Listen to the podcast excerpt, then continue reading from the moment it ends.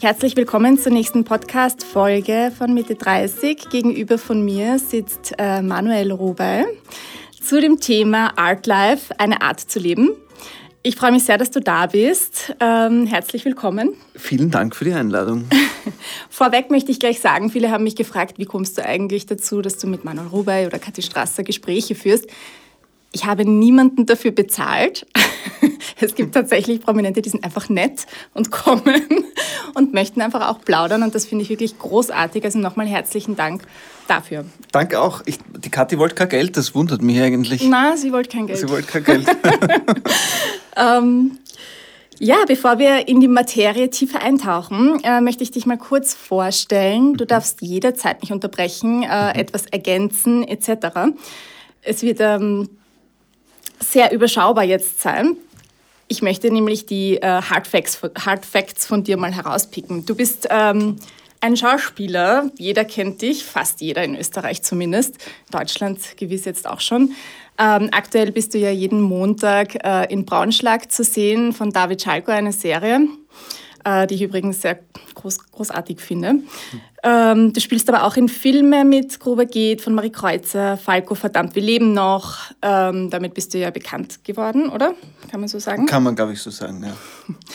Und aktuell waren einmal äh, Revoluzer. Ist das jetzt aktuell im Kino? Weil das habt ihr ja schon länger gedreht. Das ist so ein bisschen so ein Corona-Opfer, ähm, mhm. wo es nicht ganz klar ist. Also es war, ähm, der Filmstart wurde dreimal verschoben, dann war er ganz kurz in dieser Zeit, letzten Sommer, glaube ich, ähm, als es kurz ging. Mhm. Und jetzt ist die Hoffnung, dadurch, dass wir für den Filmpreis ein paar Mal nominiert sind, dass er vielleicht nochmal ins Kino kommt. Ich kenne den Letztstand aber nicht. Ja, ich habe nämlich, äh, ich habe gesehen, dass er im Kino jetzt war für ein paar Tage, glaube ich, oder bilde ich es mir nur ein, ich weiß es nicht. Ich dachte, ich habe es gesehen und dann war er aber wieder weg. Kann das sein? Ich weiß es nicht. Also er war bei so, beim Sommerkino jetzt ähm, und vielleicht da und dort, aber ich weiß es ehrlich mhm. gesagt auch nicht. Mhm. Okay. Äh, wenn wir ähm, jetzt aktuell in dein Leben schauen, du bist äh, Kabarettist, ja auch hast jetzt dein erstes Soloprogramm herausgebracht, äh, Goldfish heißt es. Mhm. Äh, vielleicht kannst du dann nachher noch ein bisschen was dazu sagen. Mhm. Du bist Musiker, ähm, die Band, in der du spielst, Familie Lessig, unter anderem mit Gerald Wottowa kennt man ja auch ähm, ganz gut. Und du bist Autor, einmal noch schlafen, dann ist morgen ein großartiges Buch, das ich jedem empfehlen kann. Äh, wir werden heute ein bisschen näher darauf auch eingehen und mhm. ich werde ein bisschen zitieren. Und ich glaube, du hast ja auch mal den Amadeus Award moderiert. Ja, sieben Jahre lang sogar. Also schon so ja, lange? Ja, total lang. Also ich habe dann... Also Moderator auch noch? Ja, wobei äh, Moderator, wie gesagt, ich probiere verschiedene Genres aus und meine, Antrieb, meine Antriebe sind gute Geschichten und, und, und Pointen. Und wie das Genre ist, ist ein bisschen zweitrangig. Mhm. Daher das erklärt Ich glaube nicht, dass ich das alles gut kann, aber ich finde, in der Kunst muss man auch riskieren riskieren und auch ein bisschen Fanboy bleiben oder Fangirl. Und wenn ich mich zu sicher fühle, wird es dann auch berechenbar und das möchte ich nicht. Mhm. Ja, verstehe ich. Also du, du, du deckst eigentlich ein sehr breites äh, Spektrum des Künstlerseins ab. Ich möchte jetzt nicht sagen Tausendsasser, weil ich finde dieses Wort so ist negativ behaftet mhm. irgendwie. Ähm, und dieses Künstlerdasein äh, finde ich eben extrem spannend, denn äh, ich habe das Thema heute gewählt, weil ich gerade mit Mitte 30, andere vielleicht in einem anderen Altersspektrum äh, vor der Frage stehen, mache ich eigentlich das Richtige beruflich? Ähm, ich glaube, das stellt sich jeder mal die mhm. Frage. Mhm. Und ähm, mein vergangener Traum, also mein Jugendtraum war ja auch immer Schauspielerin werden und mein Vater hat immer gesagt, mach was Gescheites. Mhm. Du musst regelmäßig Geld verdienen. Ähm, also liebevoll gemeint, aber weil mein Papa ist auch wahnsinnig äh, Kunst und Kultur interessiert.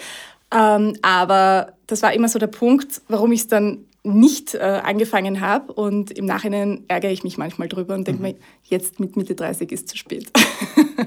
jetzt könnte ich es nicht mehr nachholen. Und was jetzt auch nicht, also vielleicht ja die Schauspielerei, weil du wirst wissen, man braucht eine Ausbildung dafür etc. Da sind sie ja relativ streng mit der Alters. Ähm, für die Ausbildung, aber, ja. aber es ist ein ungeschützter Beruf. Also du kannst auch mit Mitte 40 noch sagen, also es kann dich niemand daran hindern zu sagen, ich bin Schauspielerin. Und auch völlig zu Recht nicht, weil, weil es niemand messen kann. Mhm. Für die Ausbildungen stimmt, aber ich glaube nicht, dass man zwingend eine Ausbildung braucht. Mhm. Ganz im Gegenteil. Ich glaube, aber da werden wir vielleicht eh noch drauf eingehen. ja. Ähm, ja, ich glaube ich glaub einfach, dass äh, viele Menschen, ähm, die vielleicht auch hobbymäßig irgendwie künstlerisch begabt sind, vielleicht auch mal mit diesem Beruf oder mit dem Künstler da sein, egal in welche Schiene es jetzt geht, einfach liebäugeln. Und jetzt möchte ich, dass du mir eine Stunde lang erzählst, äh, was Kacke an dem Beruf ist, damit ich ja nicht dem nachtraue. Nein, Spaß. Ich möchte natürlich auch die positiven Seiten wissen. Ähm, aber Sinn und Zweck äh, dieses Gesprächs ist einfach mal das Künstlerleben als solches darzustellen, weil ich glaube, dass sehr viele Menschen eine sehr romantische Vorstellung davon haben. Voll, das ja. finde ich einen total wichtigen Aspekt. Also können wir auch zwei Stunden darüber sprechen. Ist super. Ähm, ich glaube, da, da, wird uns der Michi einen Strich drüber. Ich glaube, die Zeit haben wir vom Tonstudio her nicht, das stimmt, aber. Ja. ähm, am Anfang jedes Gesprächs äh, stelle ich so fünf Fragen. Mhm. Und ähm, also ich werfe zwei Begriffe in den Raum und du äh, sagst einfach, welcher Begriff auf dich zutrifft. So ähnlich wie bei den Sommergesprächen, mhm. ORF-Sommergespräche. Gut, ähm, Bühne oder Filmset? Kann ich ein beides auch? Habe ich ein beides Joker? Du darfst, oder? Ja. Okay, dann würde ich hier gleich den beides Joker verwenden. Wo würdest du eher mitspielen? Quentin Tarantino oder Rosamunde Pilcher? Ja, natürlich ist naheliegend, Quentin Tarantino zu sagen. Ich, je älter ich werde, desto wichtiger ist aber auch die Lebenszeit und ich bin mir nicht sicher, ob das ein angenehmer Zeitgenosse ist. Ich, ich brauche schon, ähm, oder ich habe schon ganz gerne auch harmonisch. Das stelle ich mir bei Rosamunde Pilcher eigentlich gerade harmonischer vor. Außerdem kann man da früher heimgehen. Nein, im Ernst, natürlich würde ich äh, Tarantino vorziehen. Okay. ähm, Hufschmied oder Zimmermann? Hufschmied. Hast ja eine, eine besondere ähm, Affinition, ja, kann man so nicht sagen, aber du hast ja einen Bezug zum Hufschmied. Ja, ich dachte, habe das auch erst vor ein paar Wochen durch eine äh, Sendung erfahren, auf die du jetzt, glaube ich, auch anspielst. Mhm. Meine Vorfahren heißt es, eine, finde ich, sehr spannende Geschichte, die ORF 3 macht, wo man mit einem Historiker gemeinsam seine Wurzeln äh, gründet und bei mir geht das bis ins 16. Jahrhundert zurück und das sind fast alles Hufschmiede und, und Schmiede verschiedenster Art gewesen. Habe ich aber bis vor einem halben Jahr auch nicht gewusst. Und du hast es ja ausprobiert. Ich habe es ausprobiert. Wie war's? Das war okay. nein, ich bin ganz froh, dass ich die Tradition auch beenden konnte. Also nein, das ist ein toller Beruf, glaube ich, aber ich, ähm, vor allem das, wirklich Hufschmied, das fand ich sehr toll. Also mit Pferden und so, weil ich auch gerade ähm, Ludwig II. vorbereite für Marie Kreuzers neuen Film. Und mhm. da muss ich reiten lernen, habe gerade sehr viel mit Pferden zu tun und finde das sehr eindrucksvolle Tiere. Also am ersten Hufschmied tatsächlich. Mhm. Mhm. Dann gehen wir gleich weiter. Solo-Kabarett oder Duo? Im Moment, also ich äh, Solo finde das gerade spannend. Also Solo finde ich ist die Königsklasse, das muss man einfach mal ausprobiert haben. Mhm. Und zur letzten Frage, singen oder tanzen? Dann doch singen. okay. Ähm, gut, dann steigen wir äh, auch gleich ins äh, Thema ein. Mhm. Was wärst du denn geworden, wenn du keinen künstlerischen Weg eingeschlagen hättest? Ich glaube, der Grund, dass ich den künstlerischen Weg eingeschlagen habe, ist, dass mir nichts anderes eingefallen ist. Mhm. Ähm, und zwar bis heute nicht. Ich bin immer wieder an dem Punkt, dass ich nicht mehr kann und nicht mehr will und ähm, wo es dann auch nicht gut geht und sich aufs Privatleben auswirkt. Und dann überlege ich ganz intensiv, was würde ich eigentlich, was kann ich eigentlich machen?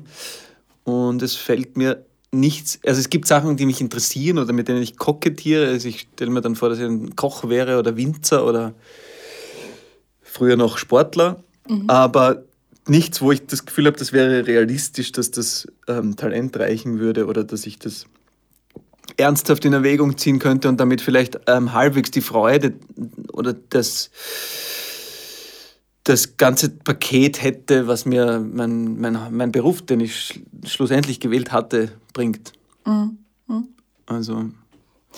Ähm, hast du denn deinen Beruf schon einmal überdacht? Ähm, generell, also eben, weil du jetzt gesagt hast, ja, jetzt würdest du, aber hast du auch in der Vergangenheit, also quasi von deiner Ausbildung bis jetzt schon öfters mal mit dem Gedanken gespielt, aufzuhören? Oder gab es Situationen, in denen du alles über Bord werfen wolltest? Ja, ganz oft. Also ähm, die Situationen kommen so in regelmäßigen Abständen, weil es ein ungesunder Beruf ist, weil vor allem in den letzten Jahren, seit nachdem ich immer mehr das Ganze auch sozusagen verlagert habe in die einsame Tätigkeit des Schreibens. Und Schreiben ist wirklich ein qualvoller Prozess, der wahnsinnig schön sein kann, aber in erster Linie ähm, eben sehr einsam ist, ähm, kommt es sehr oft zu dem Punkt, dass man sagt, ich hau jetzt alles hin, das ist alles gar nichts. Ähm, ich hatte ein einziges Mal das Gefühl, wo es ganz realistisch war, wo ich wirklich, wenn ich zurückschaue, ich habe, es ist nämlich interessant, was du vorher gesagt hast, dass es bei meinen Eltern irgendwie anders war. Das, das wurde nie boykottiert, mhm. aber gleichzeitig habe ich so ein bisschen mir den Stress gemacht, dass ich halt wusste oder mir gedacht habe, ich muss bis Mitte 20 von dem Beruf auch leben können, sonst, sonst lasse ich es bleiben, weil meine Eltern, in einem, es war ein sehr liberales und ich habe viele, es waren viele Künstler, die wir auch als Kinder kennengelernt haben und das war sehr oft auch sehr brotlos. Mhm. Also ich habe die irgendwann gedacht, ui, das, das möchte ich eigentlich nicht. Ich möchte nicht, dass man sich dann irgendwie, also ich möchte schon irgendwie auch gut leben. Das heißt, ich hatte immer auch so das parallel diesen Stress, auch weil ich wusste, es gibt irgendwie nichts zu erben und es wird niemand, der mich auffängt oder so. Also ich habe wirklich mir auch parallel immer das Ziel gesetzt, ich muss auch darauf schauen, dass das wirtschaftlich funktioniert. Und den einzigen Punkt, wo ich ähm, dann eineinhalb Jahre was anderes gemacht habe, war, dass ich mit kurz vor der Matura war ich am Reinhardt-Seminar vorsprechen mhm. und bin dort nicht genommen worden und habe dann gedacht, das ist ja objektiv, das sind ja Profis, das sind ja Expertinnen und Experten, die das beurteilen, dann kann ich es nicht machen. Mhm. Ich habe dann erst Jahre später erfahren, dass das ganz üblich ist, dass man, dass manche Kollegen und Kolleginnen bis zu 20 Aufnahmeprüfungen machen und wirklich sich im ganzen deutschsprachigen Raum bewerben und dass das auch ganz viele Faktoren äh, hat, äh, warum jemand gerade genommen wird oder nicht. Und damals dachte ich aber, okay, die, die, die sind Profis und die sagen nein und dann kann ich es halt nicht machen. Und dann habe ich äh, eineinhalb Jahre Philosophie und Politikwissenschaften studiert, um zu merken, dass ich einfach nur unglücklich wäre, obwohl ich das von der Materie spannend fand, aber ich habe eigentlich als kleines Kind beschlossen, Schauspieler zu werden und das waren so die einzigen eineinhalb Jahre, wo ich das wirklich ernsthaft in Frage gestellt habe. Mhm. Das heißt, du bist eigentlich einer der Glücklichen, die von Kindheit an einen Berufswunsch hatten oder einen Traum ein bisschen und der ist eigentlich auch in Erfüllung gegangen. Das ist ein totales Privileg und tatsächlich ja. ein totales Glück, mhm. glaube ich. Also mhm. das ist, ähm, ja, ich würde das in erster Linie als Glück abtun. Dass ich äh, frühe Initialzündungen hatte, habe ich eh oft schon gesagt, so Buster Keaton, Charlie Chaplin, Marx Brothers und so, ähm, dass mich das so fasziniert hat und ich die Dynamik damals, ich weiß wirklich noch, dass ich darüber nachgedacht habe, also ich bin, mein kleiner Bruder ist neben mir gesessen im Kino und hat, hat sich wirklich so den Bauch gehalten vor Lachen und ich habe mir gedacht, ich möchte verstehen, wie die Dynamik gebaut sein muss, dass man bei Menschen sowas auslöst und das hat mich eigentlich nie wieder losgelassen, bis heute nicht. Mhm. Ist das jetzt auch der Grund, warum du eben mit Solo Cabaret äh, das ausprobieren wolltest, unter Anführungszeichen, also ausprobieren, dass du dich da hineingestürzt hast? Genau, das war so ein bisschen immer auch der Plan, aber das Leben und gerade so ein künstlerisches Leben, also ins Leben an sich auch nicht, also man nimmt ja immer Wendungen, die man, es kommt ja immer anders und deswegen habe ich bin ich dann auch mehr beim Theater und beim Film gelandet und habe eigentlich gedacht, dass das Kabarett doch nicht so wichtig ist, obwohl das in meiner Jugend total wichtig war. Und das kam dann auch so, die, so ab so Mitte 30 habe ich eigentlich wieder ernsthaft darüber nachgedacht, das muss ich schon auch noch machen. Dann waren aber die Jahre mit Herrn Stipschitz so ausufernd und so lang und auch so schön, dass sich das nochmal verzögert hat. Und jetzt zum 40er habe ich mir gedacht, so jetzt muss es sein, sonst wird es zu spät. ähm, bist du zufrieden? Du bist ja eben jetzt im Stadtsaal unter anderem auch zu sehen, du turnierst. Ähm, Goldfisch heißt das Programm. Möchtest du vielleicht kurz ein bisschen was darüber erzählen? Es geht um das Thema Prokrastination. Mhm. Vielleicht kannst du auch mal kurz erklären, äh, was das bedeutet. Und dann möchte ich auch sehr gerne von dir wissen, wie man eigentlich ein Soloprogramm ähm, übt oder mhm. vorbereitet und äh, wie lustig du es äh, mit dir selber eigentlich hast, wenn du das vorbereitest. Okay, wow, das sind jetzt viele Fragen auf einmal. Ähm, also Goldfisch, ähm, dein Solo-Kabarett. Ja. Kannst du mal erzählen, kurz um was es äh, genau. dir da gegangen ist dabei? Also es war so überhaupt, das passt ein bisschen, ich habe das Buch und das Programm eigentlich zeitgleich geschrieben über die letzten zwei Jahre und ich habe das so ein bisschen als die Phase auserkoren, auch weil es beim Kabarett so ein bisschen das unausgesprochene Commitment gibt, wenn man sich als Kabarettist im Gegensatz zum Theaterschauspieler auf die Bühne stellt, dann muss man was von sich preisgeben. Und das habe ich jetzt ähm, eben fürs Buch und fürs Programm genommen, dass ich mir gedacht habe, okay, ich gehe jetzt von einer Figur aus, die was mit mir zu tun hat mhm. und fange mal wirklich bei mir an. Und, und diese Figur heißt auch so wie ich, genauso wie der Typ da auf dem Buchcover mhm. so aussieht wie ich und auch irgendwie ich bin. Und aber die eigentliche Arbeit ist dann erst passiert, dass es, glaube ich, nicht spannend genug wäre und auch nicht genug Arbeit wäre für mich selbst, wenn ich jetzt einfach da Tagebuch schriebe und einfach aus meinem Leben erzähle, dann wird das irgendwie abgesehen davon, dass es affig ist, mit Anfang 40 eine Autobiografie zu machen. Genau. Und dann war halt dieser Typ mit meinen, also der so heißt wie ich, mit den ganzen Neurosen und Ängsten und Wünschen und auch mit den Dingen, die er lustig findet. Und dann begibt man sich auf eine Reise und setzt sich jeden Tag hin. Und das ist die große Krux, die ich auch in jahrelanger Arbeit lernen musste. Die Disziplin ist das Um und Auf. Man muss sich wirklich jeden Tag mit sich selbst verabreden, sonst wird das nichts. Und das habe ich getan und das war manchmal sehr schön und manchmal habe ich es auch mit mir lustig und dann freue ich mich über irgendwas, wenn was aufgeht oder wenn, wenn man beim Schreiben auf Dinge draufkommt, wo man auch nicht weiß, wo die jetzt herkommen. Und ganz oft ist es aber auch sehr karg und sehr trostlos und sehr frustrierend. Und das um hier Nino aus Wien zu zitieren, es geht immer ums Vollenden. Ich finde, das ist der große Unterschied, wenn man sich wirklich für den Beruf entscheidet, ist, dass man halt sich irgendwann eingestehen muss, die Dinge müssen auch einfach, auch wenn sie nie gut sind, also sie sind nie so gut, wie du selber willst. Du bist, also weil du Zufriedenheit, nach der mhm. Zufriedenheit gefragt hast, ich finde, Zufriedenheit ist kein Kriterium, weil die Zufriedenheit stellt sich ähnlich wie das Glück für Momente ein, wenn mal was mhm. gelingt, wenn, ein, wenn eine Pointe aufgeht oder ein schöner Satz gelingt, aber wenn man mal wirklich dauerhaft zufrieden ist, glaube ich, dann kann man auch den Beruf nicht mehr machen. Obwohl ich es total anstreben würde. Ich finde Zufriedenheit super. Mhm. Ich habe mir die Illusion eigentlich aufgegeben, dass sie sich so bald einstellt. Genau. Und davon ausgehend habe ich dann irgendwann einen, sowohl einen Premierentermin als auch einen Buchveröffentlichungstermin gemacht. Und dahin arbeitet man dann hin und dann muss man irgendwann sagen, jetzt ist es halt das, was es ist. Und für die letzte Phase habe ich mit einem Regisseur, Rupert Lehofer, der ist vom Theater im Bahnhof, ein, eine Theatergruppe in Graz, die ich ganz toll finde, wo auch der Michael Ostrowski ist. Mhm. Ähm, und das Gute war, ich suche mir dann immer so Reibepunkte, der, der mag Kabarett nicht, ist aber selbst auch äh, Clown, also bei den roten mhm. Nasen. Und das finde ich, und ich mag Clowns nicht. Ich fand das eine schön, und ich finde den aber, wir mögen uns menschlich total und der hat einen sehr guten Humor. Und das war ein guter Reibebaum, weil ich für viele Witze auch kämpfen musste, weil er irgendwie gesagt hat, das finde ich nicht lustig. Und das war so für die letzten Wochen ganz schön, nach den eineinhalb Jahren so allein sein, dass ich dann mal auch ein Gegenüber hatte. Ja, das glaube ich dir. Mhm. Ähm, um das Thema auch ähm, generell aufzugreifen, was du vorher gesagt hast, dass es wichtig ist, Dinge zu vollenden. Ähm, ich bin ja auch Meisterin darin, vieles anzufangen und dann eben nicht fertig zu machen. Ist das so ein bisschen auch dieses Überthema von deinem Kabarettprogramm ähm, und auch vielleicht von deinem Buch? Mhm. Eben das Wort Prokrastination. Äh, was bedeutet das für dich? Ja, ich glaube, dass das, dass das, also das ist ein bisschen das, mein großes Überthema der letzten Jahre und ich glaube und ich hoffe, dass es mir gelingt oder gelungen ist und das war zumindest das Ziel, es ein bisschen zu überwinden, weil ich habe lange das Gefühl, ich habe viele, viele Jahre eigentlich verschissen, weil ich weil ich eben so getan habe, als würde ich arbeiten, weil man sich ja super selbst belügen kann, indem man wieder den Schreibtisch aufrollt, statt dass man irgendwie anfängt zu schreiben oder den, das Buch nicht zu Ende liest oder die Vorsprechrolle nicht vorbereitet, weil man immer was anderes findet. Und Prokrastination verkürzt heißt Dinge halt aufschieben, obwohl es keine Notwendigkeit gibt und sie dann mit absolutem Zeitdruck schlecht erledigen, weil sich es einfach qualitativ nicht mehr gut ausgeht. Mhm. Und auch noch darunter leiden. Also ganz im Gegensatz zum wunderbaren Müßiggang, der ja mhm. ein super Zustand ist, wenn man sagt, ich mache jetzt extra nichts, ich lasse es mir jetzt gut gehen.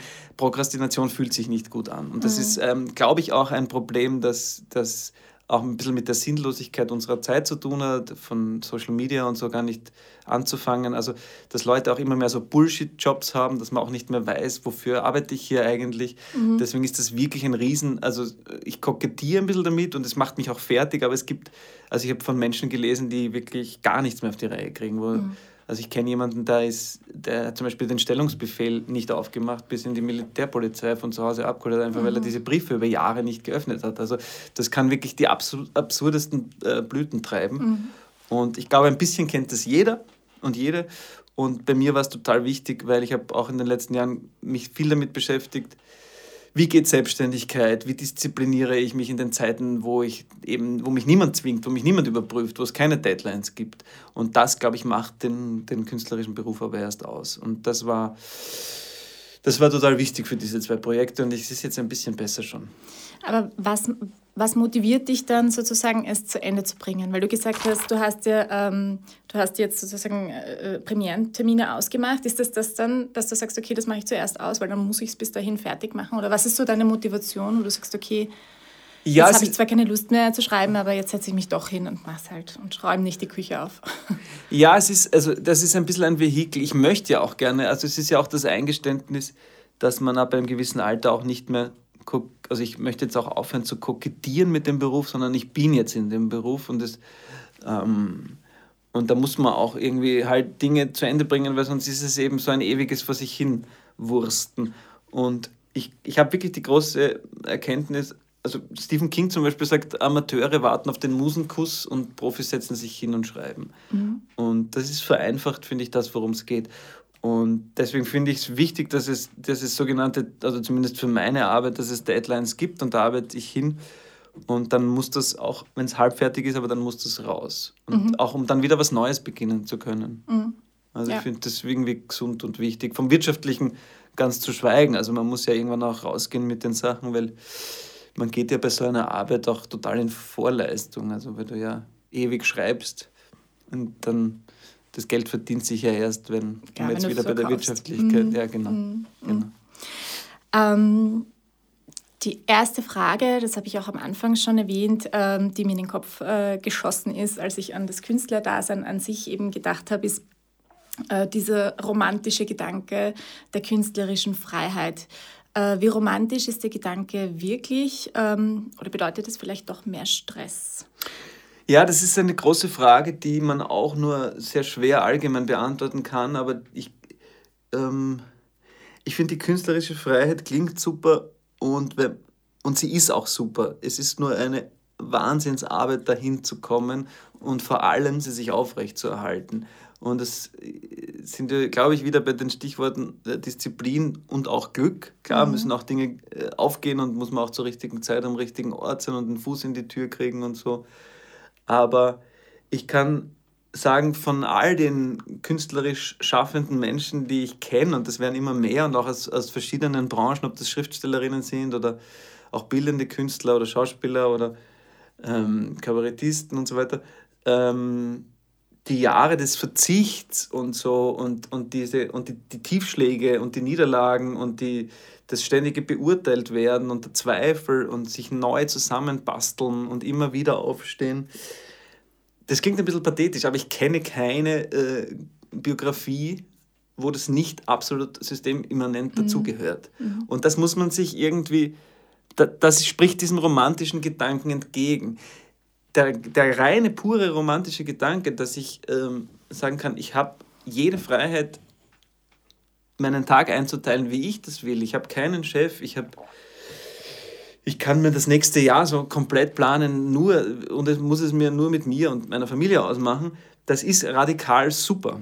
Mhm. Aber es gibt halt auch die andere Seite, was es alles an Entbehrung und Zweifel und Ängsten auch gibt, um, mhm. das, um sich das sozusagen um zu ermöglichen. Das ist das Wichtige. Ja, darf ich da auch mal gleich zitieren? Du hast in deinem Buch geschrieben, ähm, als ich mich das letzte Mal entspannt zurückgelehnt habe, saß ich auf einem Hocker. Beschreibt das das ganz gut, weil für mich ist das so die Vorstellung, kannst jederzeit eben zurückfallen. Äh, du musst ständig den Motor anhaben, um äh, ja, auch zu wirtschaften mhm. oder eben auch, du, du, man muss ja auch ständig präsent sein, ne? wenn man dann eine Zeit lang vielleicht nichts macht. Ich weiß nicht, vielleicht widersprichst du mir da jetzt, aber ähm, es ist total interessant. Ist man dann weg vom Fenster? Ja, ich, ich glaube, es ist total interessant, weil, weil ich diesen Satz, da geht es um die Liste des Scheiterns, gar nicht in dem Zusammenhang gedacht hätte, aber du hast völlig recht. Ähm, ich würde das so sehen, das kommt auch noch dazu. Dieses, ähm, die Angst zu haben, dass es auch, selbst wenn es schon funktioniert hat, dass es, also das kenne ich auch von ganz vielen und von mir selbst auch am allermeisten, dass man denkt, okay, es war halt jetzt nur eine Phase und ab ab jetzt interessiert sich keiner mehr für mich und was ich tue. Und mhm. diese Mischung zu finden, dran zu bleiben, präsent zu bleiben, den Leuten aber auch nicht auf die Nerven zu gehen. Und ja, also Entspannung ist auch etwas, was man sich wirklich erarbeiten muss und wo ich auch nicht so richtig gut weiß, wie das geht. Mhm. Also. Ja, Entspannung muss wahrscheinlich gelernt sein. Ja, definitiv. Ähm, zu dem Thema ähm, habe ich auch noch ein Zitat rausgesucht, ähm, und zwar unter dem Kapitel 5 hinter den Kulissen der Traumfabrik. Mhm. Da hast du nämlich auch geschrieben, ähm, je leichter es aussieht, desto schwerer war die Arbeit. Das stelle ich mal so in den Raum. Wenn mich Leute nach der Vorstellung ansprechen und sagen, man sieht deutlich, dass ihr auch einen Spaß auf der Bühne habt, dann nicke ich und sage, ja, stimmt. Was ich nicht sage, ist, dass es zunächst tausend Vorstellungen braucht, bei denen man sehr wenig bis überhaupt keinen Spaß hat, weil man noch so überfordert ist, weil man mit Nervosität, übertriebenem Ehrgeiz und Selbstüberschätzung oder Unterschätzung zu kämpfen hat. Ich glaube, das trifft es ganz gut, oder? Ja, das ist auch schön, dass du das heraussuchst, weil ich finde, das ist das total Wesentliche und das passt zu dem, was du einleitend gesagt hast, dass, dass mir total bewusst ist, dass ich einen Beruf mache, der sozusagen Projektionsfläche ist, mhm. weil jedes Kind ist kreativ. Mhm. Jeder hat mal ich glaube glaub wirklich, dass man von fast jedem Menschen sagen kann, der hat irgendwann mal das Gefühl gehabt, ich, oder ich schreibe ein Gedicht, ich habe in einer Band gespielt, ich war in der Theatergruppe oder sonst was. Und ich glaube auch tatsächlich, dass alle Kinder kreativ sind. Mhm. Ähm, dann, wenn man erwachsen wird, wird es aber harte Arbeit. Und das mhm. quasi dann äh, rumzukriegen, dass es dann irgendwann wieder zur Leichtigkeit wird, behaupte ich, ist eben also das, was die Kinder ganz natürlich haben, müssen sich die Erwachsenen wie so oft und wie in vielen Bereichen, so auch in der Kunst und in dem, was wir halt da so machen, äh, tun. Und das ist, glaube ich, der, der, das große Missverständnis, was ich damit meine, dass die Leute sich halt zurückerinnern und sagen, mein Gott, das war doch so super damals und ein bisschen vergessen, dass es als Erwachsener halt oft nicht ganz so einfach ist. Trotzdem ist es total schön, wenn Dinge dann auch wieder Spaß machen, aber es ist mhm. selten so, dass die Sachen Spaß machen, die schlecht vorbereitet sind. Mhm. Ja. Macht es vielleicht dann keinen Spaß, wenn man zu selbstkritisch ist? Hat das auch mit der Selbstkritik etwas zu tun? Bist du selbstkritisch? Ja, ich meine, auch das ist, ja, also klar, ich kenne auch kaum jemanden oder ich kenne keine Künstler, Künstlerinnen, die mich interessiert, die nicht total selbstkritisch sind und von Selbstzweifeln auch immer wieder nicht zerstört, aber zumindest ähm, halb ausgenockt werden. Also mhm. ich glaube, es ist, es ist auch wichtig, hier ein, ein ein halbwegs gutes Maß zu finden, dass man selbstkritisch bleibt, dass man auch ähm, mit Kritik gut umgeht und dass man aber auch gleichzeitig sich davon nicht fertig machen lässt und umgekehrt sich aber auch nicht komplett zu überhöhen und sagen, mir ist alles wurscht und ich bin sowieso genial. Also ich glaube, eine, eine äh, gut ist es auch hier daran zu arbeiten, das Ego zurückzustellen und einfach zu sagen, es ist eigentlich, im besten Fall ist meine Arbeit losgelöst von mir.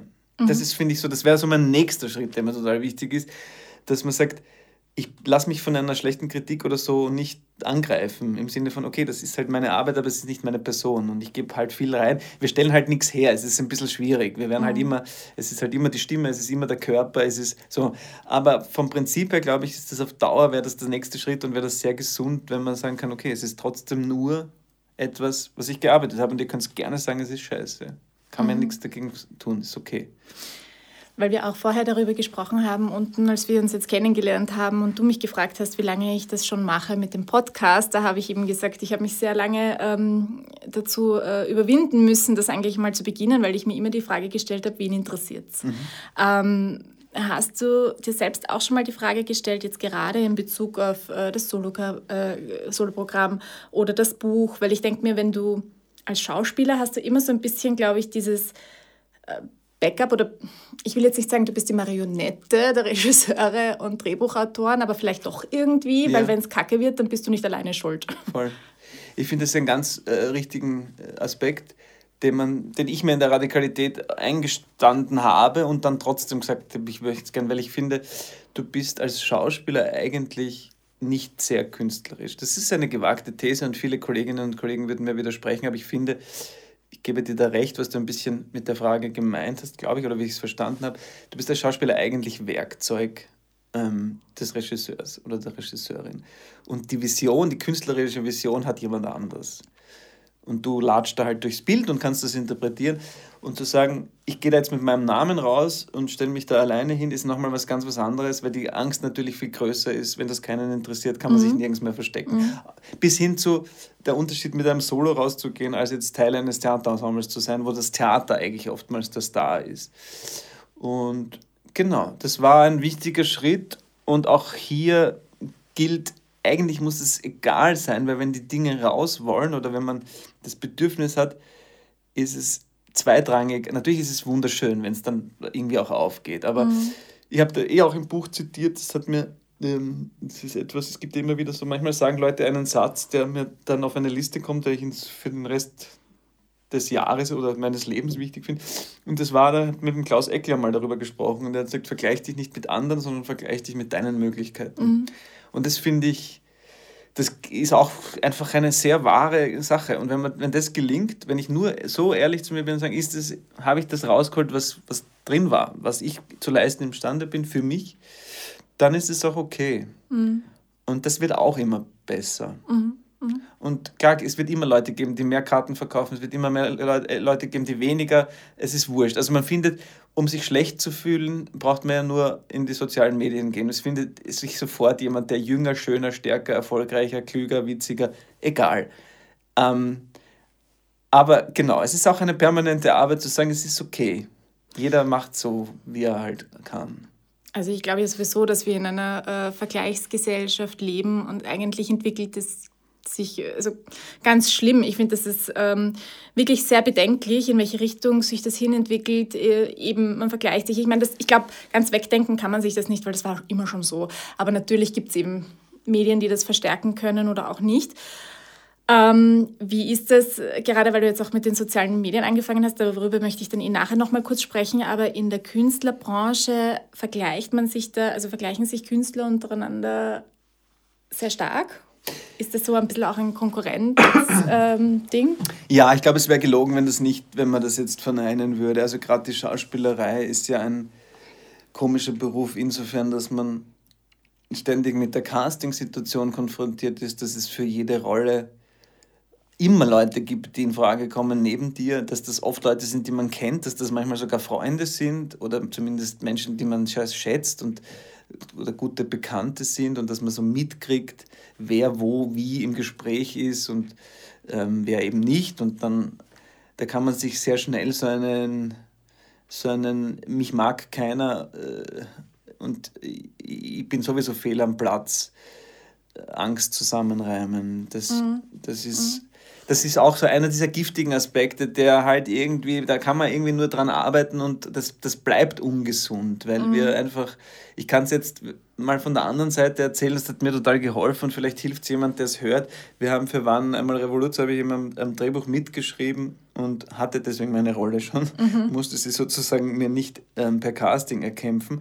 und dann haben wir die Frauenhauptrollen gesucht und ähm, ich war sozusagen als Anspielpartner beim Casting dabei. Und es, wir haben wirklich das Glück gehabt, dass auch vom deutschsprachigen, also wirklich vom gesamten deutschsprachigen Raum, wirklich ein paar absolute Einser-Schauspielerinnen bereit waren, für unseren kleinen Film da zum Casting nach Österreich anzureisen. Und ich kann sagen, wir hätten, wir haben, glaube ich, 30 Frauen angeschaut und davon waren 25 sehr gut und 10 waren herausragend. Das war eine reine Geschmacks- und Gefühlsentscheidung. Mhm, mhm. und du kannst, nicht, du kannst denen auch nicht sagen, und sie glaubt es dir auch in dem Moment nicht. Und du sagst, du warst großartig, aber ich nehme dich trotzdem nicht. Mhm. Und das ist, das ist komisch, weil du gehst manchmal aus, es gibt Castings, die man einfach verscheißt und sagt, okay, ich war nicht gut vorbereitet, aber es gibt Castings, wo du sagst, okay, das ist alles, was ich konnte gerade. Ich bin total zufrieden und kriegst es trotzdem nicht. Mhm. Und das muss man irgendwie mit sich selbst ausmachen, dass das mhm. okay ist. Und das mhm. dauert. Mhm. Ähm, steht man dann als Künstler einfach nicht wahnsinnig permanent unter Druck? Ich kenne den Vergleich nicht, deswegen kann ich es schwer beantworten. Ich mhm. weiß nicht, wie es ist, wenn ich, also ich kann mir vorstellen, dass ich, wenn ich ein Spital leiten würde oder 25 mhm. Mitarbeiterinnen hätte und für die verantwortlich bin, noch mehr unter größerem Druck stehe ich. Ich habe es mir immer, ich versuche es mir immer damit ein bisschen zu relativieren, dass ich sage, es ist, es ist, wir operieren nicht am offenen Herzen, wir sind nur die Gaukler. Mhm. Ähm, und wir haben jetzt gesehen, wie systemirrelevant das auch ist. Insofern aber trotzdem steht man wahrscheinlich unter Druck. Aber ich versuche es mir halt so ein bisschen einzureden, dass es nicht so entscheidend ist, meine Arbeit. Mhm. Ich glaube halt als Arzt ähm, oder wenn wir jetzt bei dem Beispiel bleiben, du stehst halt nicht, oder das ist vielleicht der Unterschied, permanent unter der öffentlichen Beurteilung. Mhm. Das ist ja auch, glaube ich, im Kabarett äh, angesprochen. Das ist ein, ein Witz, der sehr gut gegangen ist. Ich saß ja im Publikum und habe das mitbekommen ähm, über das äh, Standardforum und äh, Kroneforum. Ähm, du bist einfach ständig als Künstler, du wirst beobachtet. Das ist sicherlich auch gleichzusetzen jetzt, äh, wenn wir das Thema Social Media mit Influencern, aber du, bist, du wirst halt ständig beobachtet und äh, andere bilden sich halt eine Meinung. Das ist vielleicht bei anderen Berufen halt nicht ja. so, weil sie halt nicht so nach außen treten. Deswegen meinte ich vielleicht, dass, du vielleicht, dass man vielleicht eher unter Druck steht. Wenn man ja, das glaube ich, und das ist, glaube ich, tatsächlich auch, seitdem ich das mache, schlimmer geworden. Und da sind die, mhm. die sozialen Medien, glaube ich, äh, ein Hauptproblem. Also ich habe das immer wieder, wenn man kann heutzutage, finde ich, fast nicht mehr kontrollieren, ähm, alles richtig zu machen. Und es, es kann dir einfach jeder Moment irgendwas rausrutschen und irgendwas missverstanden werden, wo die Maschinerie lostritt und du einfach mhm. dich nur noch irgendwo vergraben kannst. Mhm. Und ähm, ich habe jetzt gelesen, zum Beispiel in Amerika geht das gerade so weit, dass ein junger äh, Schauspieler, der so einen Marvel-Comic ja. ähm, Hauptrolle spielt, und das dürfte ein sehr ambivalenter Charakter sein mit einer ganz dunklen Seite dass das so weit geht, dass der Shitstorm, dass die Leute nicht mehr differenzieren, dass das ein Charakter ist, also dass mhm. das eine Rolle ist und es geht gegen die Person. Mhm. Und der ist irgendwie Anfang 20 und sagt, er möchte jetzt Farmer werden und nichts mehr mit der Öffentlichkeit mhm. zu tun haben. Und das ist, das ist etwas, das ist auch, das ist wahrscheinlich der ungesündeste Aspekt daran und das ist auch etwas, was mich, was einen immer unvorbereitet trifft, dieses Thema Öffentlichkeit, dass die Öffentlichkeit auch obwohl wir in Österreich eher auf einer Insel des Seligen leben, glaube ich, aber mhm. dass das gnadenlos ist. Und das ist auch nicht der Grund, warum ich den. Also es hat mich, ich finde es gut, erfolgreich zu sein, im Sinne von, weil man will ja was erreichen, man will ja Menschen, dass die Menschen das sehen, aber es ist überhaupt nicht erstrebenswert, in der Öffentlichkeit zu stehen, finde ich. Das ist ein bisschen ein Widerspruch, aber es ist so. Mhm. Das ist auch äh, der Grund, also wenn ich jetzt äh, darüber nachdenke, jetzt wo du auch so gerade geredet hast, ähm, so der Antrieb, Schauspielerin zu werden, war eigentlich gar nicht jetzt so Ruhm und, und Ding, weil ich habe eigentlich immer großen Respekt davor gehabt, mhm. wenn man halt wirklich dann in der Öffentlichkeit steht. Ich stelle es mir äh, auch stressig vor, ähm, aber eben mehr dann die, die abwechslungsreiche Tätigkeit. Aber ich glaube auch, dass es in anderen Ländern halt einfach viel heftiger nochmal mhm. zugeht. Mhm. Ja. Mhm. Ähm, wegen äh, der Kunst nochmal. Du hast, ähm, ich habe dich das ja auch schon im Vorfeld gefragt, in deinem äh, Programm hast du, in deinem Soloprogramm hast du gesagt oder hast du ähm, deiner Tochter im Programm äh, die Worte in den Mund gelegt, Kunst muss größer sein als das Leben. Und in einem Buch hast du auch äh, erwähnt, ähm, dass Arbeit bigger than life sein muss. Mhm. Sind das sehr hohe Ansprüche, die du an deine Arbeit setzt? Weil das klingt sehr ja, ähm, das, anspruchsvoll. Ja, ja, das ist der Anspruch. Ich mhm. finde, das, das ist der Anspruch und ich finde, das, das ist das, was uns die großen Werke der Kunst jetzt nicht nur, also ob das jetzt, ich weiß es nicht, mit Malerei bis, mhm. bis hin zu ähm, die großen Werke des Films, also wenn man jetzt zum Beispiel den großen Diktator von Charlie Chaplin oder so mhm. ähm, nimmt, wenn etwas überdauern soll und auch nur eine kurze Zeit etwas überdauern soll, muss es irgendwas Universelles ansprechen. Sonst, mhm. Also die Menschen müssen mit ihren Gefühlen, die Gefühle oder die Emotionen, die transportiert werden, müssen so universell sein, dass man sie teilen kann. Mhm. Weil sonst ist es, es ist einfach irgendein Gewichse. Also sonst ist es eben, sonst kann man sich, oder das habe ich auch zu oft ähm, gesehen, dass sich, ob das jetzt in irgendwelchen äh, oft Theatersituationen oder, oder bildende Kunst oder so, wo ich dachte, ich, vielleicht bin ich als Zuschauer einfach zu blöd. Ich verstehe es nicht, es macht nichts mit mir und ich habe das Gefühl, es geht nur um den oder die, die auf der Bühne da gerade irgendwas mhm. Privates verhandelt. Das ist okay, das kann man auch machen. Ich fand das immer uninteressant. Und ich finde, die, die große Arbeit beginnt dann erst, wenn man sagt, das muss ja in irgendjemandem etwas auslösen, der sagt, der redet zwar von sich, aber es hat mit mir was zu tun. Mhm. Und ich kann drüber lachen oder ich kann drüber nachdenken oder mhm. in mir löst er eine Emotion aus. Mhm. Und darum, finde ich, geht's. Und je länger ich das mache, desto mehr habe ich auch Respekt vor, wenn jemand einfach wirklich gut unterhalten kann. Und was ein gut gemachter Film zum Beispiel ist, der, mhm. der lustig ist, der zu Herzen geht, das ist so eine Arbeit, die mhm. uns, also und die Amerikaner haben das schon viel länger begriffen und hierzulande ist das oft auch noch immer so ein, so ein Schimpfwort, wenn man sagt, man will jetzt zum Beispiel nur lustig sein oder so. Aber es ist, ich glaube, es ist das schwer, die schwerere Arbeit. Mhm. Du hast ja auch ähm, geschrieben, was ist lustig und äh, hast dazu gesagt, dass es die härteste Arbeit, äh, die es in diesem Beruf gibt. Ähm, und du schreibst auch, ich finde, Komödie ist die Königsklasse und Humor macht uns zu dem, was wir sind. Mhm. Ähm, ist dem so? Und was ich eben auch noch ähm, eben wissen wollte, wenn du jetzt das Programm vorbereitest, ist es so, dass du es zum Beispiel deiner Familie vorträgst und schaust, ob sie lachen?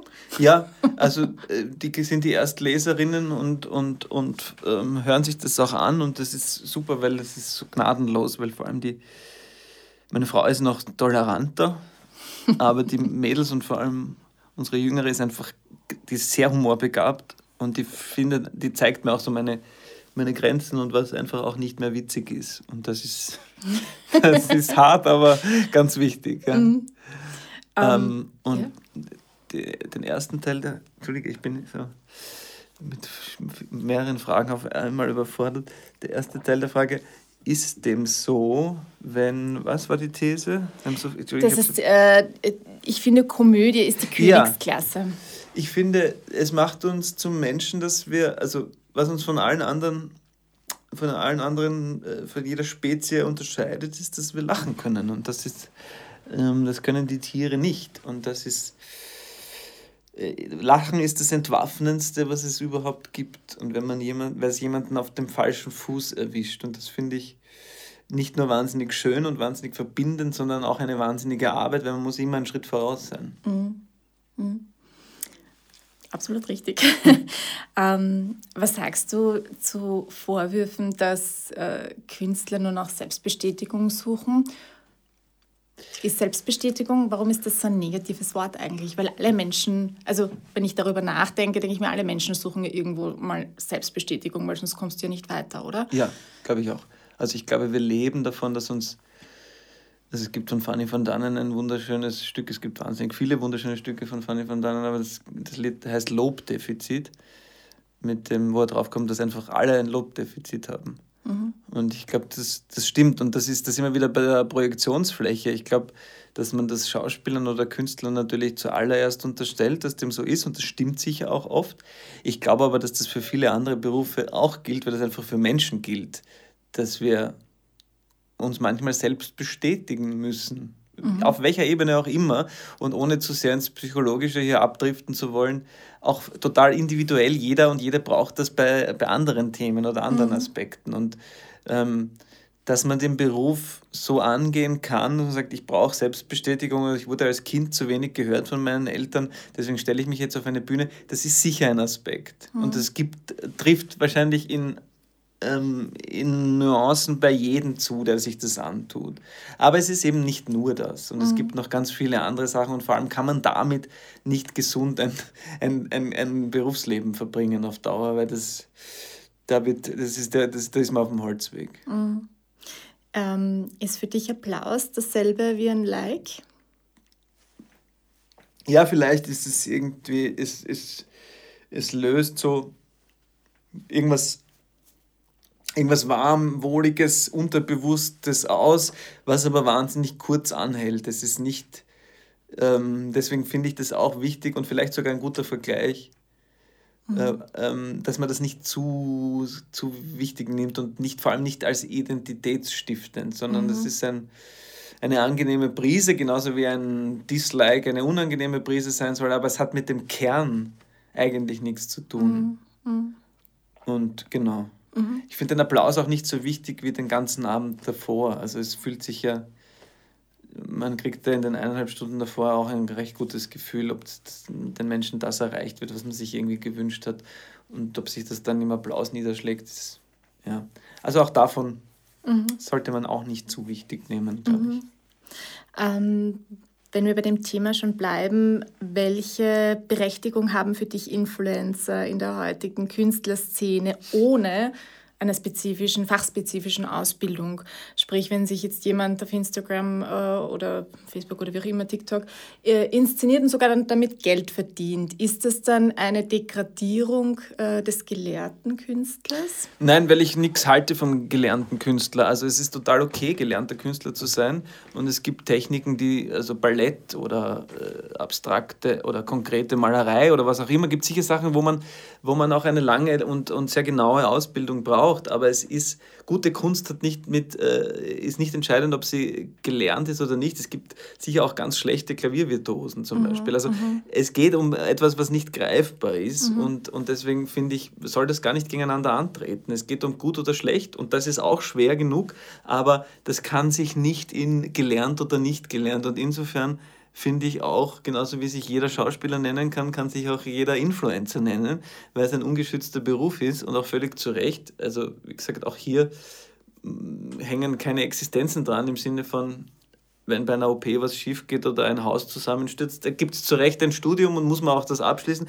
Und in unseren Berufen ist das nicht so. Und ich, ich kann dazu noch sagen, ich habe das auch am Anfang so ein bisschen abgetan, so Influencer und so, aber wir sind wahrscheinlich auch einfach schon Thema des Podcasts Mitte 30 und ein bisschen zu alt. Ich bin sogar schon fast Mitte 40. Ähm, ich habe einmal einen Tag mit Influencern für äh, eine Marke verbracht. Also die haben das bezahlt und ich war sozusagen ein alter Influencer, obwohl ich keiner bin, aber ich, egal. Und dann waren vier Influencerinnen ähm, dabei, die das sozusagen hauptberuflich machen. Und es hat meinen Blick darauf völlig verändert, weil ich habe mhm. mir gedacht, was für eine Arbeit. Also die, mhm. die haben wirklich zum Teil, die eine war zum Beispiel sich so mit Familienthemen und ihrem Mutterdasein beschäftigt und so. Und die hatte halt äh, an dem Tag 25 verschiedene Deals, ähm, die sie aber alle nicht reich machen, sondern dann mit, mit der Milch, die muss kurz ins Bild und das muss kurz erwähnt werden und dann hat sie noch ein kurzes mhm. Shooting mit und das ist ein permanentes, also es war richtig Arbeit, mhm. abgesehen davon, dass sie selber Licht mit hatten und so und das alles permanent. Und seither hat sich mein Blick darauf verändert und denke mir, okay, ich verstehe es zwar nicht, aber mhm. ich würde mich da überhaupt nie wieder drüber erheben, dass ich sage, das ist Influencer, sondern nein, das ist offensichtlich ein neuer Berufszweig. Kann man gut finden oder nicht, so wie jeden Beruf, aber ich habe totalen Respekt davor. Mhm, mh. ähm, ich möchte zu dem Thema, ähm, habe ich auch noch was gefunden, was irgendwie ganz gut dazu passt. Und zwar, schaue ich einmal, wie das Kapitel heißt, Seien Sie nicht Sie selbst. Irgendwie passend. Ähm, da schreibst du, Boulevardmedien sind ständig auf der Suche nach dem Privaten, dem Authentischen. Mhm. Dabei folgen sie nur der Gier einer kurzen, schnellen Befriedigung. Das scheint ein Grundbedürfnis des Menschen zu sein. Wie Fastfood essen. Man ist manchmal gierig danach und fühlt sich nachher immer schlecht. ähm, ist Social Media eine Möglichkeit, ähm, weil es sind jetzt sicher einige deiner Kollegen sind vielleicht äh, stärker oder nicht so stark aktiv auf Social Media. Ist das eine Möglichkeit, dem Künstler auch ein bisschen nahe zu kommen und eben das Private als Häppchen so ein bisschen auch rauszuschießen, damit jetzt nicht die Tageszeitung irgendwas äh, Großartiges schreiben, sondern du bestimmst selber, was du von dir ein bisschen preisgeben möchtest. Kann das auch ein Vorteil sein? Total. Ich finde, das ist die große Demokratisierung, die da passiert, seitdem es das Internet gibt dass man das ja auch ein bisschen steuern kann und dass ich eine Form von Privatheit herstellen kann, die, die ich bestimme oder wo ich die Grenzen ja. setze. Mhm. Ich fürchte nur, was erschwerend hinzukommt, ist, dass wir es nicht so genau im Griff haben, immer wie wir das glauben. Mhm. Aber grundsätzlich ähm, ist es, so wie du sagst, eine totale Möglichkeit, die Leut, den Leuten ein bisschen äh, Befriedigung zu geben, in ihrem Bedürfnis sozusagen einen Einblick oder hinter die Kulissen zu schauen und das aber selber auch die Grenzen ziehen zu können, bis hierhin und nicht weiter. Mhm. Ist für dich äh, Social Media auch so eine legale Plattform des Stalkings? Sind wir alle Stalker? Ein bisschen schon, oder? Ja, ein bisschen schon. Ich glaube, dass sich das, ähm, dass sich das verschiebt. Also das ähm, zeigt sich ja in vielen Lebensbereichen und das ist grundsätzlich glaube ich, bedenklich, ähm, weil wir, weil es ist sehr schnell gegangen, zum Beispiel von, um es jetzt ganz plakativ, von vor 100 Jahren war ein, ein Knöchel der Inbegriff des erotischen Wahnsinns und jetzt haben wir die absolute völlig pervertierte, überhöhte Sexualisierung an allen Ecken und Enden und Kinder sind damit konfrontiert, dass sie mhm. sich, äh, dass irgendwelche Apps aufgehen, wo mhm. sie und so ist es auch mit dem Stalking. Ich glaube, dass die Grenzen sich verändert haben, was wir glauben, dass wir über andere Menschen wissen dürfen mhm. und da sicher ähm, gnadenloser sind. Aber im besten Fall gibt es eine junge Generation und das erlebe ich schon an den Kindern und also nicht nur an meinen Kindern, sondern überhaupt an diesen jungen Menschen, dass die ja schon mit dem Internet so aufwachsen, dass die Muttersprache, also dass sie digitale Muttersprachlerinnen sind und wir sind das halt nicht. Und ich habe das ein bisschen, wenn alles gut ausgeht, ist es die Hoffnung, dass das Internet jetzt gerade in der Pubertät ist, mhm. sich deppert austobt und dass es dann aber, ähm, dass da jetzt Generationen nachkommen, die damit besser umgehen. Das wäre eine hoffnungsvolle These. Mhm. Ja, das verstehe ich. das verstehe ich voll und ganz. Ähm, irgendwie werden wir da eh auch wieder bei der Vergleichsgesellschaft, habe ich mir jetzt gerade gedacht. Und auch ein bisschen ähm, dieses Stalking, weil ich das angesprochen habe, ähm, vielleicht auch so zu verstehen, dass ja die Menschen irgendwo dazugehören möchten. Also ja. Also es ist ja immer so, wir wollen uns äh, irgendjemanden eben nahe fühlen und das sind ja so Gruppen, ich glaube, ich kann es jetzt nicht zitieren, aber ich kann mich erinnern, du hast auch am Anfang geschrieben, du hast dich deiner Nachbarin nahegefühlt, weil sie ein Nirvana-T-Shirt getragen hat und so. Also das ist ja, glaube ich, auch ein Grundbedürfnis der Menschen, dass sie irgendeiner Gruppe angehören. Absolut. Und das finde ich auch total legitim. Aber weil du dieses Kapitel, das ist ein bisschen ein Versuch und auch provokant und es löst auch am meisten Reaktionen oder Missverständnis aus, dass ich eben Authentizität ähm, nicht kritisiere, sondern wirklich vom, vom Hocker oder vom, vom Sockel stoßen möchte, weil, weil ich glaube, dass uns das unglücklich macht, weil dazugehören ist voll okay, aber wir müssen nicht einem Bild entsprechen. Und gerade, mhm. wenn ich halt auch zwei Töchter habe, für junge Frauen finde ich es noch wichtiger, dass sie nicht diesen Körpervorgaben und auch nicht diesen gesellschaftlichen Vorgaben entsprechen sollen. Und da tut sich eh total viel und das finde ich aber total wichtig, dem das hochzuhalten. Ja? Also Kannst du das ähm, bitte nochmal laut sagen für alle jungen Frauen, dass der Körper nicht das Wichtigste ist? Nein, vor allem, dass der Körper nicht nur das, nicht das Wichtigste ist, sondern dass der Körper wunderbar ist und dass man den Körper mit, dass man nur selbst für diesen Körper ähm, Rechenschaft, also dass niemand ein Recht hat auf diesen Körper als, der, als, äh, als die Frau oder die junge Frau selbst. Und natürlich auch gilt auch für den jungen Mann.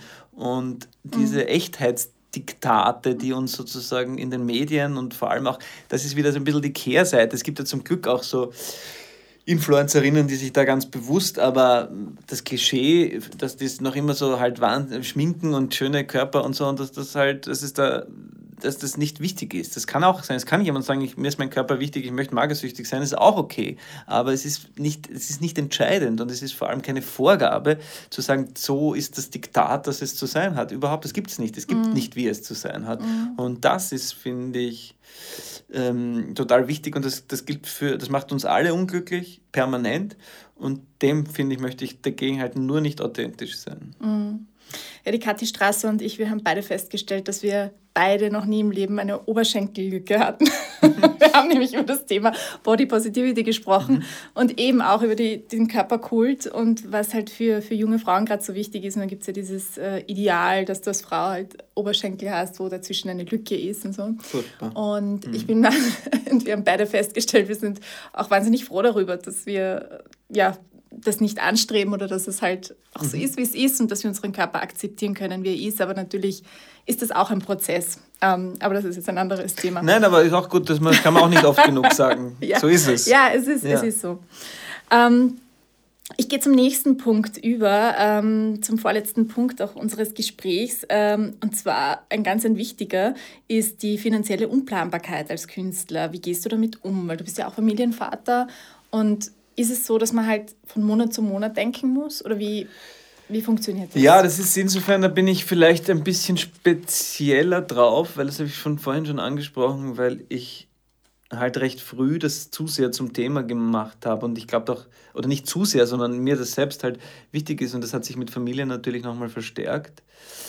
Ich glaube, dass viele große Werke geschaffen wurden, auch zum Beispiel in der Literatur gibt es ganz viele Beispiele von Menschen, die die finanziell völlig unabhängig waren und deswegen große Kunst machen konnten, weil sie sich vollkommen darauf konzentrieren konnten. Also ich möchte gar nicht sagen, ähm, gut, Kafka ist das Gegenbeispiel, aber ähm, ich kann nur sagen, mir hat es geholfen, sehr früh mich auch als Unternehmer zu betrachten und zu sagen, ich muss auch schauen, dass das, dass das große Ganze stimmt, dass man halt auch Sachen macht, die dann ein bisschen länger äh, vorausplanen lassen. Gerade jetzt mit, mit Kindern und Familie und dann kommt immer irgendwas.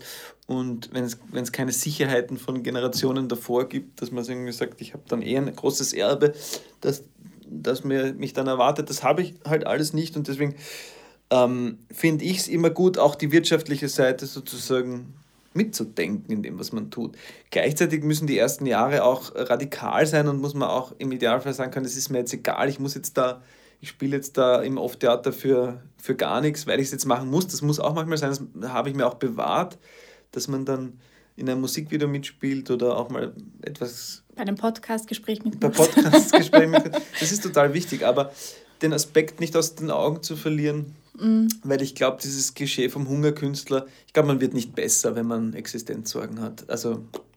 Aber das heißt, du würdest auch nicht sagen, dass das Künstlerdasein jetzt nur Wohlhabenden vorbehalten ist? Nein, nein, ganz im Gegenteil. Also ich, ich würde sagen, das Künstlerdasein ist, ist jedem vorbehalten, der sich das wirklich antun will. Mit allem, was dazugehört, muss man es dann eh selber ausbaden. Aber ähm, das Schöne ist, oder was, ich, was, ich, was mir dazu irgendwie einfällt, ist, als wir angefangen haben, war es noch so, dass es vermeintlich sichere Berufe gab. Und ich, ähm, ich habe seit, seit meinem Studium denselben Bankberater. Ähm, und der hat immer so die, ich weiß noch, die ersten Jahre hat immer gesagt, also wovon leben Sie bitte? Und so. Und immer, der mag mich total gern. Und, so. und jetzt hat sich das in den letzten Jahren insofern umgedreht, dass er plötzlich auf einem unsicheren Posten ist, wo er sagt, er mhm. weiß nicht, ob, ob er eingespart wird, ob die mhm. Bank verkauft wird und so weiter. Ja. Und vielleicht ist das ein bisschen ein Postulat für, für den Mut, weil jetzt ist eh alles und Corona hat uns sowieso gezeigt, dass uns alle Lebensentwürfe um die Ohren fliegen können, noch viel mehr das zu machen, was man machen muss und möchte, weil mit den Sicherheiten ist es eh vorbei. Mhm. Ja, das stimmt.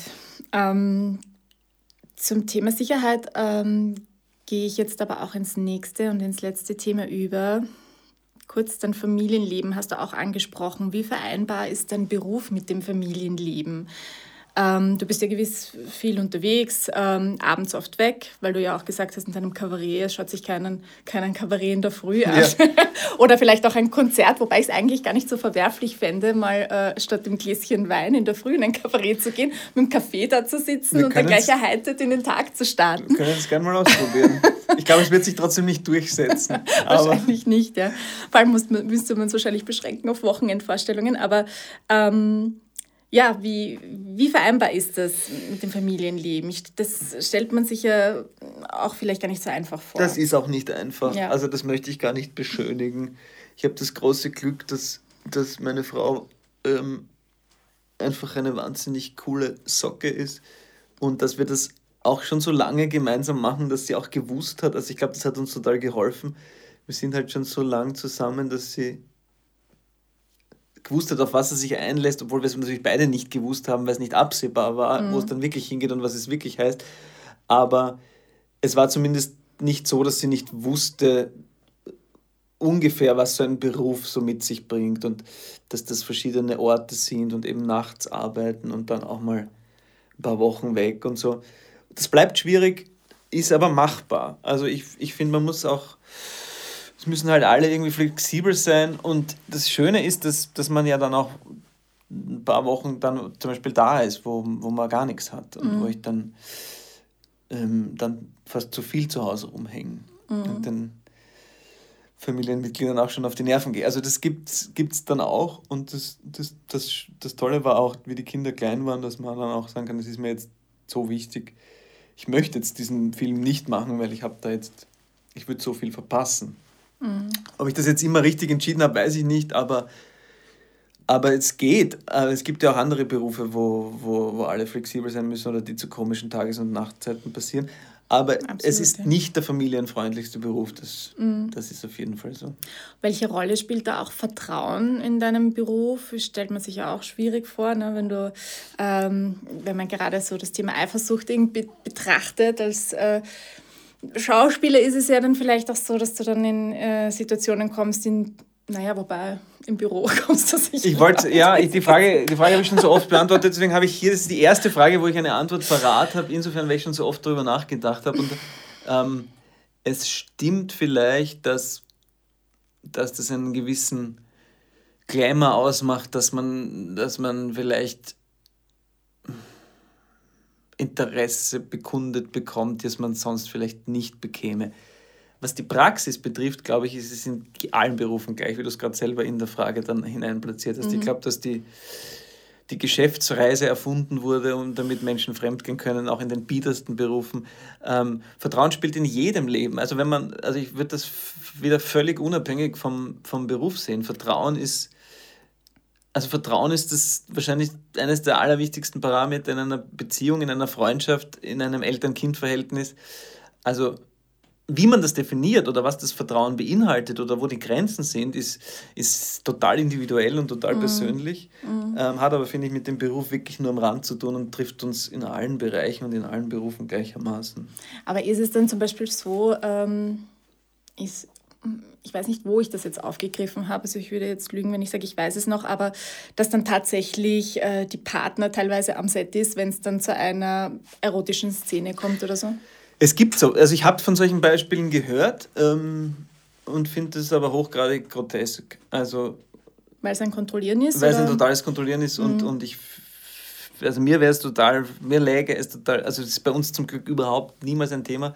Mhm. Sowas, abgesehen davon kann ich sagen, es gibt nichts Un Unerotischeres als eine Sexszene im Film. Also mhm.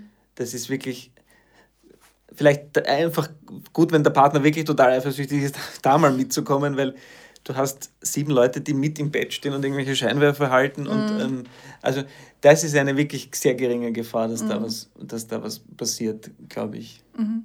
Oder dass man sich da. Da ja, gibt es andere Möglichkeiten, die wesentlich gefährlicher sind, glaube ich. Mhm. Okay. Ja, dann komme ich jetzt äh, schon zum Schluss. Ähm, da möchte ich dich auch noch einmal äh, zitieren. Du schreibst zum Thema Entscheidung nämlich. Ähm, wer sich alle Türen offen hält, der wird sein Leben auf dem Gang verbringen. Bist du noch am Gang oder bist du schon in einen Raum getreten? Ich glaube, ich bin tatsächlich schon in ein paar Räume getreten. Ich bin in wirklich ein paar Verbindlichkeiten eingegangen, vor allem privater Natur, aber auch, auch künstlerische Commitments, dass ich wirklich immer nur kurz auf den Gang zurücksteige, glaube ich. Okay. Ja. Ja, super. Dann äh, vielen lieben Dank, dass du dir die Zeit genommen hast, um mit mir hier ein bisschen äh, über dein Leben zu plaudern. Ähm, hat mich wirklich sehr gefreut. Und jetzt freue ich mich auf eine andere Kunstform, weil du wirst mir äh, zeigen, wie man ganz unbeschwert tanzt. Ja, ich danke dir auch. Es hat mir große Freude gemacht, hier zu sitzen. Ähm, ich fürchte mich jetzt ein bisschen davor, dass, jetzt, dass ich dir jetzt zeigen muss, wie man schlecht tanzt. Wobei, schlecht tanzen kann ich. Aber okay. Aber es ist doch ein Podcast eigentlich. Muss man da wirklich auch was Optisches machen? Naja, ein bisschen vermarkten muss man ihn halt auch. Verstehe. Können aber okay. auch mal ein Foto machen. Ist, wir werden uns das noch ausschnapsen. Wir werden uns das noch ausschnapsen, genau. okay. Also danke. Dankeschön.